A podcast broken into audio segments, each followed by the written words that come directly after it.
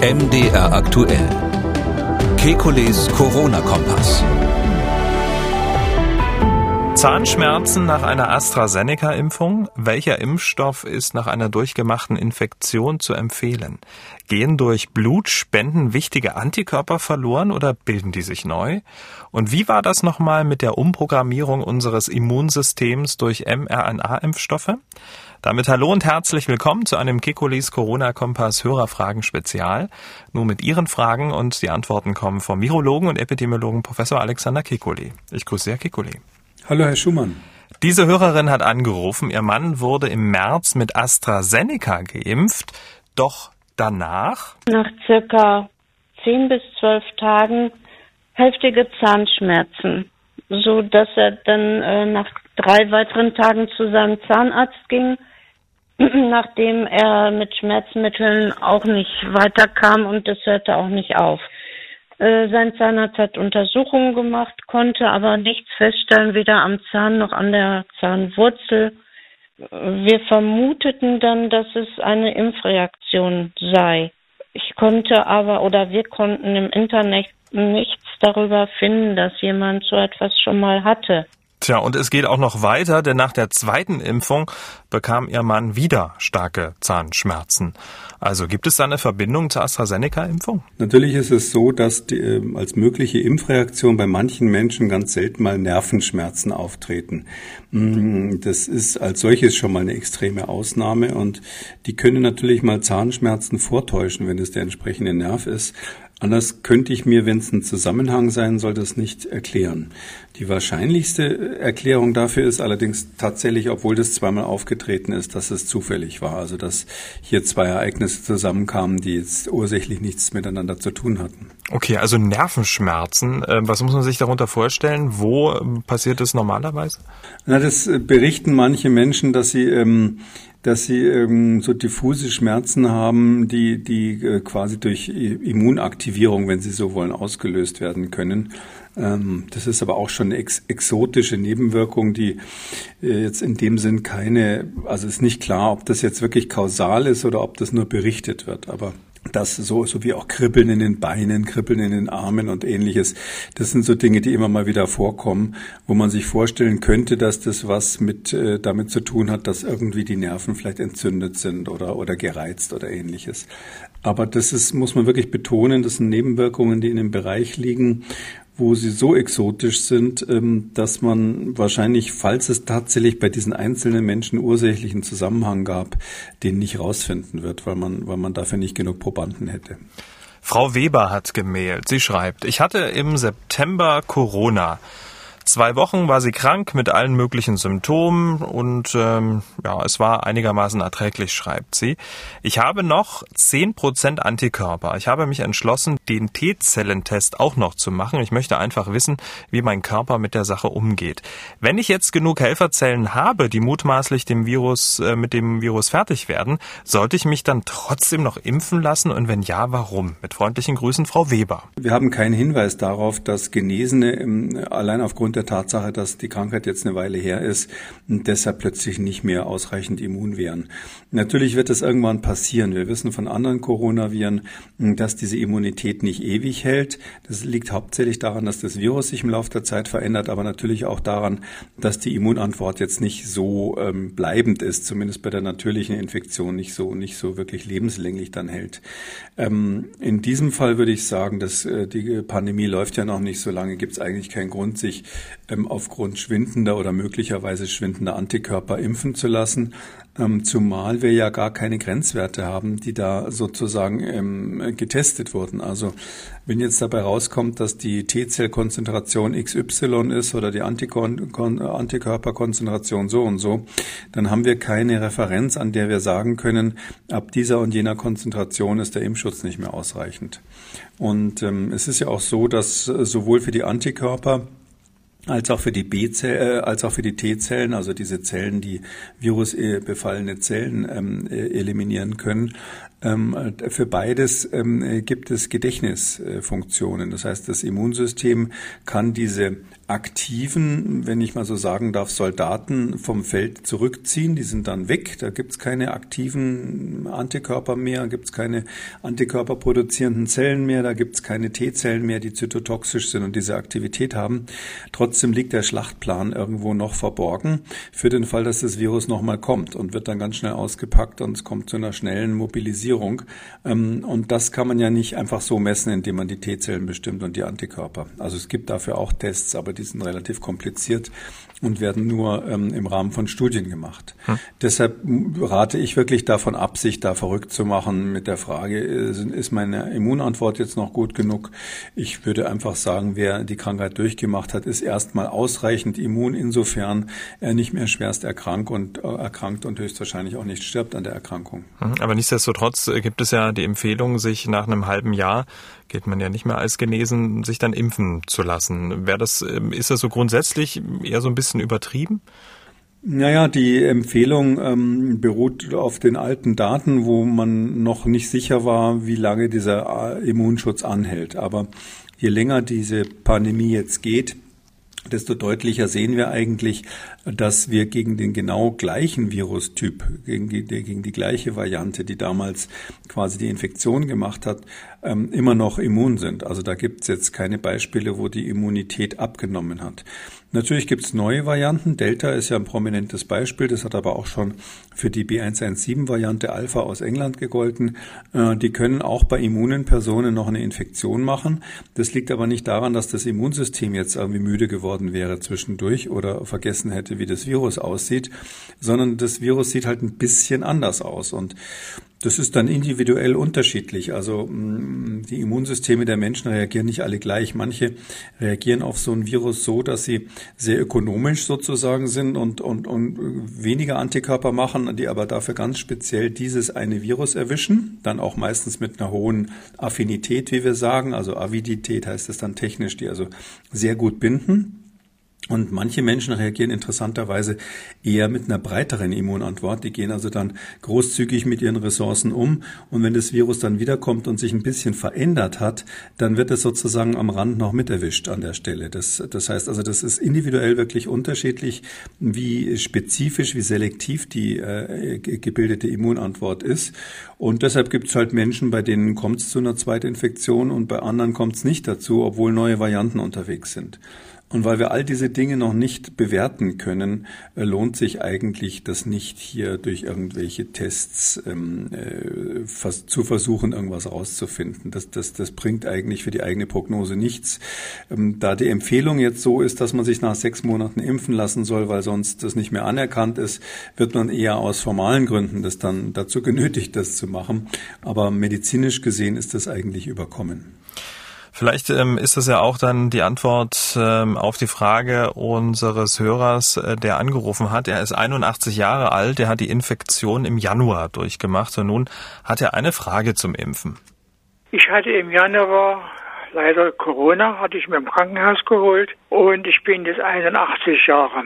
Mein Hausarzt hat mir angeboten, ich könnte jetzt im Juli mit dem Johnson-Impfstoff verimpft werden. Er würde keinen anderen mehr verimpfen. Jetzt meine erste Frage ist, ist das für mich ratsam oder soll ich lieber auf einen anderen Impfstoff ausweichen? Beziehungsweise äh, wurde mir, habe ich erfahren, dass die Impfzentren würden wohl irgendwie nur noch, äh, wenn man Corona hatte, diesen äh, anderen Impfstoff, diesen BioNTech, nur noch einmal verimpfen. Ist das richtig oder sollte man lieber auch dann dort auf zweimal Impfen bestehen? Tja. Ja, also einmal impfen reicht tatsächlich, wenn man es dann, dann, dann machen will. Ähm, aus meiner Sicht gibt es dazu keine Veranlassung nach den Monaten. Äh, der einzige Grund wäre, dass man ähm, diesen geimpften Status quasi haben will, weil Genesenen tatsächlich in Deutschland nur sechs Monate gilt. Ich würde aber eher ähm, jetzt schon an die Verantwortlichen appellieren, ähm, mal diese, diese sechs Monate anzupassen, weil die Studienlage inzwischen relativ eindeutig ist, dass das, dass diese Immunität auf jeden Fall länger als sechs Monate anhält. Und äh, da wir die Impfstoffe ja dringend brauchen für andere Dinge, wir müssen ja äh, zusehen, dass wir für den Herbst insgesamt die Bevölkerung äh, so weit durchimpfen, dass wir äh, dann nicht nochmal eine schlimme Welle bekommen. Ähm, deshalb meine ich jetzt anzufangen, die Genesenen auch noch zu impfen. Das wäre aus meiner Sicht verfrüht. Diese Dame hat uns eine Mail geschrieben, sie möchte anonym bleiben. Sie schreibt, wenn ich richtig informiert bin, gab es eine Preprint-Publikation an der niederländischen Uniklinik, in der untersucht wurde, wie sich eine Impfung gegen das Coronavirus auf unser Immunsystem auswirkt. Die Forschenden aus dieser Studie sprechen von einer Umprogrammierung unseres Immunsystems. Das hört sich für mich als Laie sehr bedenklich an und ich frage mich, wie diese Ergebnisse einzuordnen sind. Was genau versteht man unter Umprogrammierung? Handelt es sich hierbei um unerwünschte und und langanhaltende Nebenwirkungen der Impfung? Für eine Antwort wäre ich sehr dankbar. An dieser Stelle der Hinweis, in Ausgabe 147 haben wir diese Studie ausführlich besprochen, aber da es dazu in letzter Zeit auch mehrere Fragen von Hörerinnen und Hörern gab, vielleicht noch mal eine kurze Einschätzung. Hm, grundsätzlich ist es so, dass das Immunsystem immer, wenn wir eine Infektion haben, ähm, auf diese eine Infektion so reagiert, dass es sich in dem Moment spezialisiert. Das heißt also, ähm, wir haben dann quasi, wenn wir eine Virusinfektion haben, da wird, da wird die spezielle Antwort aktiviert, quasi die für eine Virusinfektion wichtig ist, aber nicht die Antwort, die zum Beispiel für die Abwehr von Bakterien wichtig ist oder die Abwehr von Parasiten. Und ähm, dadurch gibt's alle möglichen Effekte. Also manchmal ist es so, dass wenn ein, ein bestimmtes Virus abgewehrt wurde und dann kurz danach ein ähnliches Virus oder ein anderes Virus kommt, dann ist das Immunsystem schon, sozusagen schon vorprogrammiert für eine Virusabwehr und dann schneller, obwohl es ein anderes Virus ist. Also Sie haben zum Beispiel mit äh, einmal mit einem äh, Schnupfenvirus zu tun gehabt und jetzt kommt als nächstes so ein harmloses Coronavirus daher. Die sind sich bis zum gewissen Grad ähnlich und das Immunsystem ist sowieso schon so schön im Schwung und macht dann das Coronavirus dann eben schneller fertig, als es das machen würde, wenn es das aus dem Stand quasi sich aktivieren müsste. Umgekehrt gibt es auch Effekte, dass wenn dann man gerade mit einem Virus zu tun hatte und als nächstes kommt also ähm, ein Bakterium oder ein Parasit wie die Malaria-Erreger, dann ist man wieder in der Situation, dass ähm, es erst eine Umschalt, äh, quasi so einen Umschaltmechanismus geben muss, weil die, die Immunantwort dann anders funktioniert gegen diese anderen Arten von Erregern. Und dann kann es sein, dass die vorherige Virusinfektion das verzögert, dass dieses Umschalten quasi verzögert auf den anderen Erreger. Und bei den, bei den Impfungen, da sehen wir eben, dass das äh, Immunsystem quasi in einen Status versetzt wird, wo kurz danach die Immunantwort gegen andere Erreger. Bei der Studie dort ist das mit Bakterien und ich glaube mit Pilzen ähm, untersucht worden, dann quasi gestört wird. Da hat man dann also, das haben die Reprogrammierung genannt, weil einfach die Immunantwort dann sozusagen in dem einen Zustand ist, der also nicht geeignet ist, um den anderen Erreger abzuwehren. Ob das jetzt schädlich ist, ähm, es ist zumindest eine überraschende Nebenwirkung, weil wir sowas zumindest bisher bei Impfstoffen noch nicht beobachtet haben. Und deshalb ist die Studie interessant. Ähm, wir haben sie hier besprochen, weil sie ein Beispiel dafür ist, ähm, dass mit diesen RNA-Impfstoffen eben noch, noch nicht so viel erforscht ist wie mit anderen Impfstoffen und dass man deshalb interessante, ähm, auch überraschende neue Ergebnisse hat. Äh, ob die jetzt gut oder schlecht sind, das kann man an der Stelle noch gar nicht sagen. Also das hat jetzt keine nachteiligen Auswirkungen gehabt. Aber es illustriert halt so ein bisschen, dass man äh, hier wissenschaftlich auch Neuland im Grunde genommen betreten hat und ähm, dass man das äh, in sehr großem Stil einsetzt. Und da werden wir sicher sehr viel lernen ähm, über das Immunsystem an der Stelle. Ich glaube, dass ähm, das Coronavirus auch ähm, insgesamt für die, für die Virologie und für die Epidemiologie und eben auch für Teile der Immunologie äh, so einen ähnlichen Effekt hat wie die, wie die Mondlandung für die, für die Raumfahrt und für die Luftfahrt. Ja, das ist so, dass die ganze Technologie da vorangetrieben wird und wir irrsinnig viel lernen. Ähm, aber ähm, lernen heißt eben auch vorher nicht wissen, ja. Und, und äh, da, dafür war dieses Ergebnis, was sehr überraschend war, dass das Immunsystem hier so ähnlich umprogrammiert wird, wie wir das sonst eigentlich nur bei echten Infektionen kennen. Das war halt ein überraschendes Ergebnis. Dieser Arzt hat angerufen, er und seine Frau sind geimpft, auch seine Kinder im Teenageralter, doch sein 14-jähriger Sohn noch nicht. Nun will er wissen, soll er ihn impfen oder nicht? Mein Sohn 14,5 Jahre. Soll ich ihn impfen, soll ich ihn nicht impfen? Kontextfaktoren sind folgende. Er hat vielleicht eine neurodermitische Neigung so zu seiner Gesundheit, sondern ist er relativ fit. Wir leben zusammen in einem Zweifamilienhaus sehr eng mit meinen doch zunehmend pflegebedürftigen äh, Eltern. Soll ich ihn nicht impfen wegen den Unknowns Unknowns? Fragezeichen. Also ich tendiere ihn impfen zu lassen. Wenn die Schule wieder losgeht, bei uns im Haushalt wäre der einzige nicht geimpfte. Und ähm, in der Schule, wenn wenn ihn dann wieder diese ganzen, ja, diese Testung und Quarantänedrohung und die dieses und jenes nicht dürfen. Also das sind so für mich diese Abwägungen. Da wollte ich mal um Rat fragen, was, äh, was äh, Sie, Professor Kikuli, da an meiner Stelle machen würden. Sie haben ja also immer offen, das finde ich sehr sympathisch immer gesagt, dass Sie auch Kinder haben. Also wie, was würden Sie an meiner Stelle machen? Da bin ich so ein bisschen hin und her gerissen. Ich selber würde wahrscheinlich nicht aus Bequemlichkeit die Kinder impfen. Ähm, und ich fürchte, es wird im Herbst so sein, dass egal ob die Kinder geimpft sind oder nicht, falls es dann wirklich zu so Quarantäneanordnungen oder ähnlichem kommt, da wird man dann nicht ordentlich Spreu von Weizen äh, trennen. Das heißt also, ähm, das wird dann wahrscheinlich so sein, dass dann sowieso alle nach Hause müssen, wenn Quarantäne angesagt ist. Und wenn man dann sagt, aber mein Kind ist das einzige Geimpfte in der Klasse, wird es wahrscheinlich nichts bringen. Ähm, die, äh, für mich wäre die entscheidende Frage, äh, wie das mit den pflegebedürftigen Eltern ist. Wenn die bereits geimpft sind, also geschützt, dann gibt es eigentlich epidemiologisch keinen Grund, das Kind zu impfen, weil man dann davon ausgehen kann, dass hm, der ganze Haushalt im Grunde genommen gesichert ist. Ähm, dann würde es auch nichts ausmachen, wenn das Kind im schlimmsten Fall sich dann ansteckt an der Stelle.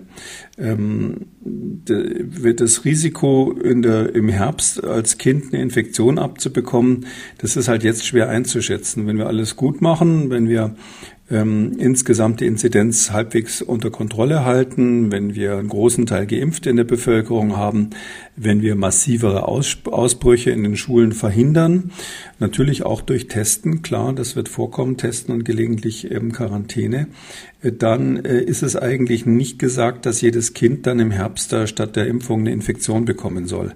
Das ist ja so eine Streitfrage. Das äh, Bundesgesundheitsministerium sagt ja im Moment gerade in Anlehnung an einen bekannten äh, Virologen, ähm, wer sich nicht impfen lässt, wird infiziert.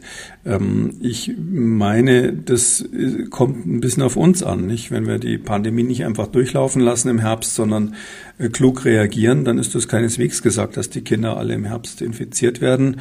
Und ähm, dann könnte man unter Umständen dann auch noch mal ein Schuljahr warten mit der Impfung, äh, bis man mehr Daten hat bezüglich der RNA-Impfstoffe oder vielleicht sogar alternative Impfstoffe zur Verfügung stehen.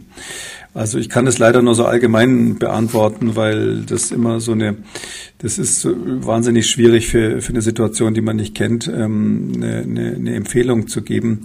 Also ich selber kann ja offen sagen, dass also meine Kinder nicht geimpft sind gegen, gegen Corona ähm, weil ich das für das äh, in der Situation für, für ein, für ein, wegen der Unknown Unknowns, ja, das ist letztlich ein, ein Risiko, was schwer einzuschätzen ist. Und ein Risiko, was ich nicht einschätzen kann, das ähm, ist für mich immer wie ein, wie Schwimmen in einem Wasser, wo ich nicht weiß, wie tief das ist.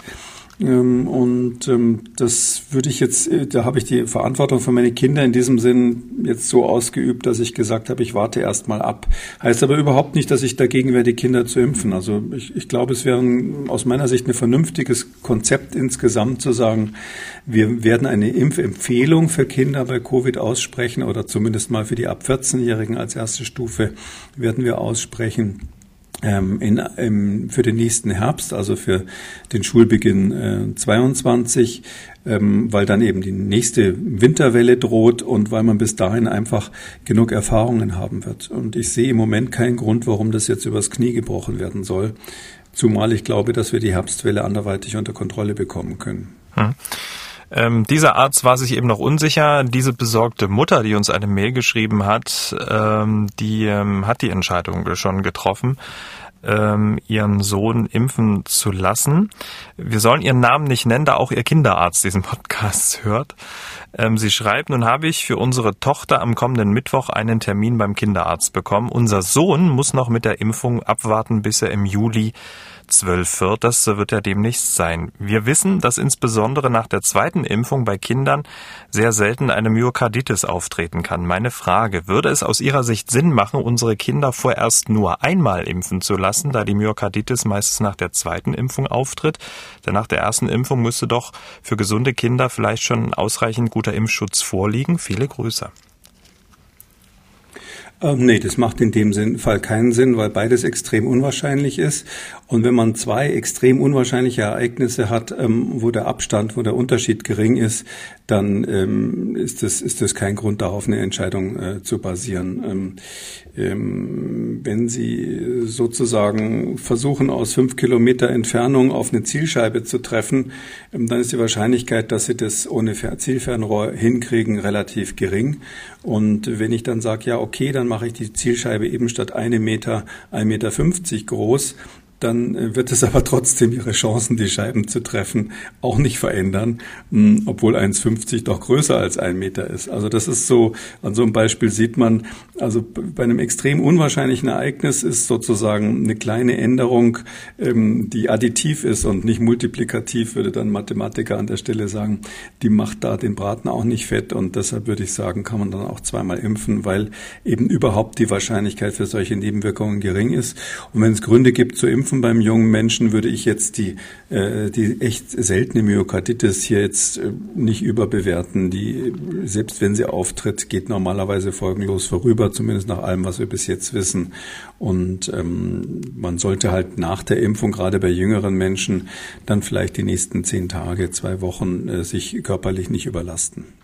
Frau Herzig hat gemailt und äh, sie möchte wissen, ist jemand, der zweifach geimpft ist und sich trotzdem infiziert, dadurch zusätzlich resistent oder anders ausgedrückt, summieren sich die Abwehrkräfte sozusagen durch Impfung plus Infektion, sodass man dann einen nahezu hundertprozentigen Schutz hat? Für eine Antwort wäre ich Ihnen sehr dankbar. Viele Grüße. Ähm, ja, 100 Prozent wird es natürlich nicht, so ist die Frage auch nicht gemeint. Ja, das ist tatsächlich so. Es gibt diesen Additionseffekt, das ist wahrscheinlich sogar mehr als Addition, sondern es sind äh, synergistische Effekte. Also äh, das Immunsystem hat ja dann schon beim ersten Kontakt was gelernt, spielt keine Rolle, ob das erste die Impfung oder die Infektion war. Und beim zweiten Kontakt nutzt es sozusagen das Repertoire, was es beim ersten Mal schon gelernt hat und ähm, setzt sich dann nochmal mit dem gleichen Erreger auseinander und wird dann eine Stufe besser. Ja. Das ist so ähnlich, als wenn Sie in der Schule, äh, kommt einem das ja auch ständig vor, dass man irgendwie äh, nach ein paar Klassen das Gefühl hat, der gleiche Stoff wird nochmal durchgenommen. Lehrer machen das ganz absichtlich, weil man, wenn man ähm, äh, die, das gleiche Problem sich nochmal anschaut, aber schon Grundlagenwissen dazu hat,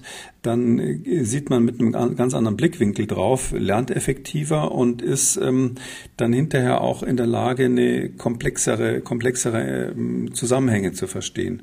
Und das funktioniert eins zu eins so beim Immunsystem. Das kann dann ähm, unterscheiden, welche Antikörper waren beim letzten Mal gut geeignet, äh, der und der hat nicht so gut funktioniert und dann hat sich quasi den Plan gemerkt für den guten Antikörper und wenn das gleiche Virus nochmal kommt, dann ist es nicht nur additiv, sondern es ähm, ergänzt sich dann multiplikativ, sozusagen synergistisch. Diese Dame hat angerufen, sie möchte etwas ähm, für ihren Sohn wissen. Mein Sohn, 26 Jahre, ohne Vorerkrankungen, soll seine zweite BioNTech-Impfung nun schon nach drei anstatt nach sechs Wochen erhalten. Wird dadurch die Wirksamkeit des Impfstoffs nicht geringer. Er hat die Gelegenheit, sich anderswo mit einer längeren Frist nach vier oder sechs Wochen Abstand impfen zu lassen. Für eine Empfehlung wäre ich dankbar. Ja, also grundsätzlich ist es so, tatsächlich, wenn der Abstand länger ist, dann, das wissen wir so ganz allgemein, dann ist der Impfschutz etwas besser. Ob jetzt der Unterschied von drei Wochen, also drei gegen sechs Wochen, ob das da den Braten fett macht und man deshalb den Termin jetzt absagen und sich nach einem anderen umsehen sollte, das würde ich jetzt nicht sagen. Also wenn man den Termin hat und der ist nach drei Wochen, dann soll man das einfach machen. Bei den Zulassungsstudien war es ja so, dass drei bis sechs Wochen quasi ähm, möglich war und der ist auch zugelassen, ganz offiziell für einen Abstand von drei bis sechs Wochen zwischen den zwei Impfungen. Und deshalb würde ich jetzt sagen, das lohnt sich nicht da quasi an der zweiten Stelle hinterm Komma noch was zu optimieren. Klar, wenn man jetzt Bef äh, Empfehlungen für eine ganze Bevölkerung rausgibt, wo, wo ja dann natürlich das Millionen von Menschen sind und wenn es nicht mehr um die Frage von drei Wochen plus oder minus geht, sondern zum Beispiel man sagen würde, wie wäre es denn, wenn man sich erst nach einem halben Jahr impft, äh, die zweite Impfung macht, da würde man natürlich sagen, dann ist das insgesamt für die Gesamtimmunität, für den Herdenschutz, der da entsteht, natürlich schon besser, länger zu warten. Ähm, aber das hat dann ja auch den Nachteil, dass man dann viele Menschen hat, die eine lange Zeit nur einmal geimpft sind.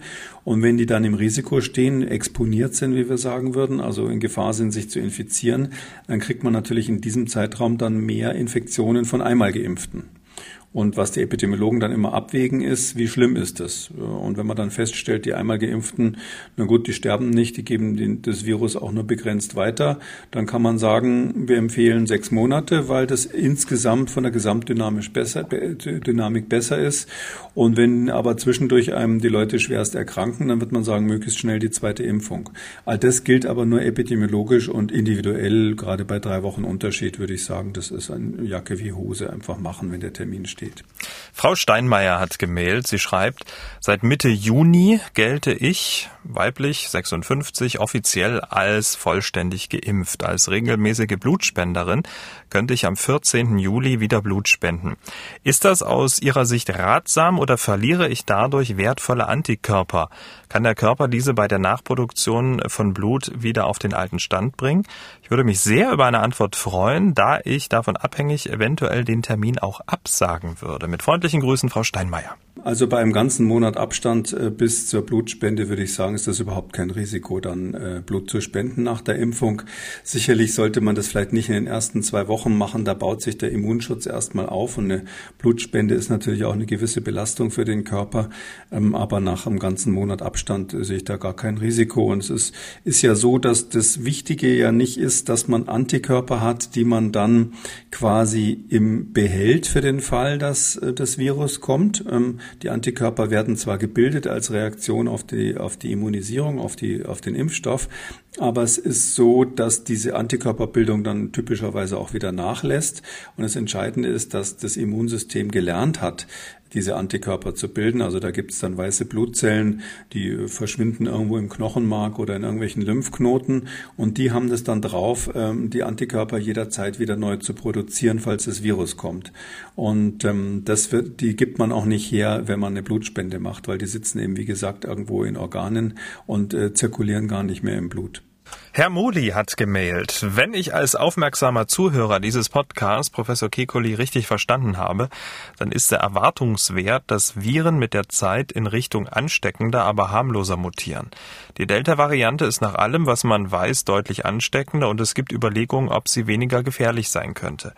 Wenn es nun eine harmlosere Variante gäbe, welche, welche das Potenzial hat, einen bisherigen gefährlicheren Typ zu verdrängen, kann dies dann nicht von entscheidendem Nutzen sein? Könnte es daher nicht auch kontraproduktiv sein, von vornherein die Verbreitung jeglicher neuer Varianten unterbinden zu wollen? Könnte dies nicht unter bestimmten Voraussetzungen sogar zu mehr Toten führen? Viele Grüße, Herr Muli. Da, die Dynamik haben wir noch nicht durchgerechnet. Also ich, mein Eindruck ist, dass das bei diesem Coronavirus nicht so ist, dass man was falsch macht mit der Impfung. Ähm, und zwar deshalb, weil wir einfach weltweit noch so viele Menschen haben, die wirklich im Risiko sterben, stehen und die, egal mit welcher Variante, ein hohes Risiko haben, dran zu sterben. Ähm, und äh, deshalb muss man da einfach impfen, um, um diese Todesfälle zu verhindern. Das, das ist hauptsächlich der Grund. Rein theoretisch könnte man sich schon vorstellen, dass es eine Dynamik geben könnte bei einem anderen Virus, wo man ähm, ungünstigerweise Varianten züchtet, die mh, mm, gefährlicher sind als die, die natürlicherweise entstehen würden, indem man früh impft. Das ist nicht auszuschließen, dass es solche Effekte rein theoretisch gibt. Also äh, man, man könnte das akademisch diskutieren, aber bei dieser konkreten äh, Pandemie ist das nicht der Fall. Da ist es wirklich so, dass äh, die Varianten auch, ja auch nicht als Folge der Impfungen entstehen, sondern die Varianten entstehen ja typischerweise, wie wir gesehen haben, in Populationen, wo noch gar nicht geimpft wird. Damit sind wir am Ende von Ausgabe 203. Vielen Dank, Herr Kekulé. Wir hören uns dann am Dienstag, den 6. Juli wieder. Bis dahin. Dann wünsche ich Ihnen ein schönes Wochenende, Herr Schumann. Sie haben auch eine Frage, dann schreiben Sie uns an mdraktuell-podcast.mdr.de, rufen Sie uns an, das geht auch kostenlos 0800 322 00. Alle Spezialausgaben und alle Folgen Kikulis Corona-Kompass unter Audio und Radio auf mdr.de, in der ARD-Audiothek, bei YouTube und überall, wo es Podcasts gibt. MDR aktuell. Kekules Corona-Kompass.